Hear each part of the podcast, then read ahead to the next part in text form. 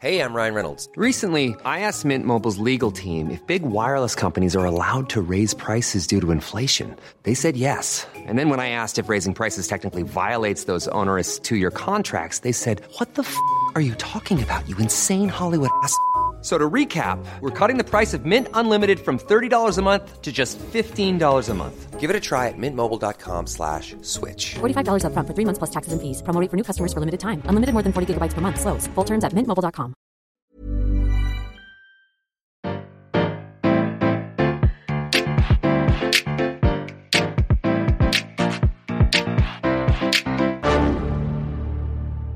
Bonjour, vous avez choisi la réponse D. Mais d'abord, écoutez la question. Aujourd'hui, sur la thématique cinéma, la question est Quel est le plus ancien festival de cinéma du monde? Est-ce que c'est réponse A, le Festival de Cannes? Réponse B, la Berlinale? Réponse C, le Festival du film de Sundance? Ou bien réponse D, la Mostra de Venise? N'en déplaise à la France qui aime s'enorgueillir d'accueillir chaque année une foule de stars sur la croisette, c'est Venise qui est à l'origine du premier festival de cinéma du monde, la Mostra, créé en 1932. La particularité de cet événement, c'est qu'il s'inscrit originalement au sein d'une manifestation plus large, la Biennale, qui, comme son nom l'indique, a lieu une année sur deux, un festival d'art contemporain initié en 1893. L'idée de la Mostra naît de trois personnes le comte Giuseppe Volpi di Misurata, président de la Biennale à l'époque, le secrétaire général de l'événement, le sculpteur Antonio Mareni, et le secrétaire général de l'Istituto Internazionale per il Cinema Educativo, Luciano De Feo. Ce dernier devient le premier directeur du festival, celui qui va sélectionner les films qui y seront présentés. Car le propre d'un festival, c'est d'être un endroit où l'on présente des films au public. Mais au-delà, il existe quelques autres critères pour qu'un événement lié au cinéma puisse vraiment être reconnu comme un festival. Parmi les caractéristiques les plus courantes, on peut citer l'existence d'une compétition soumise à un jury, avec éventuellement un prix décerné par l'ensemble du public, la présence d'un marché du film pour les professionnels, un système d'aide à la création avec des lectures de scénarios, l'attribution de bourses, et l'organisation de rencontres, ateliers de travail, conférences, etc. On peut cependant noter que lors de sa première édition, la Mostra de Venise n'était pas une compétition, mais simplement une présentation de films à l'hôtel Excellior du Lido de Venise. L'événement s'ouvrit le 6 août 1932 avec Dr Jekyll et Mr Hyde de Ruben Mamoulian et accueillit environ 25 000 spectateurs et spectatrices.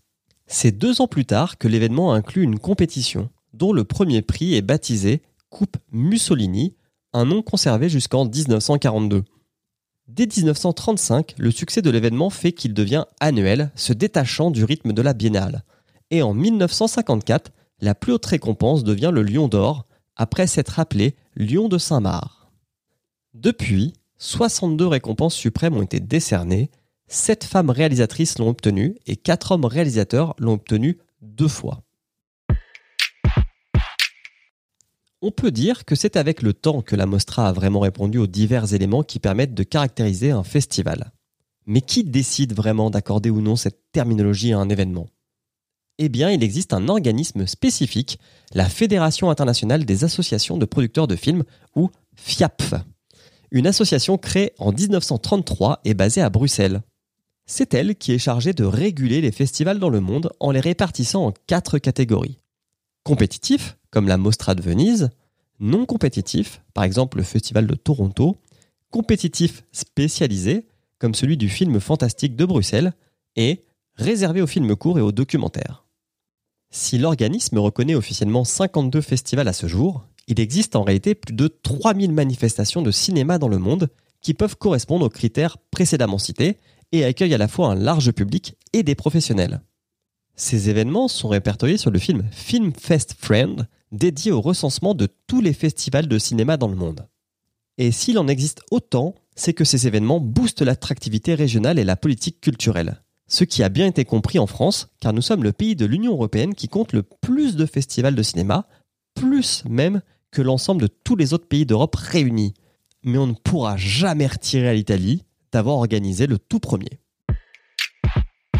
Bravo, c'était la bonne réponse. Pour aller plus loin sur le sujet, retrouvez les sources en description. La réponse D est un podcast du label Podcut.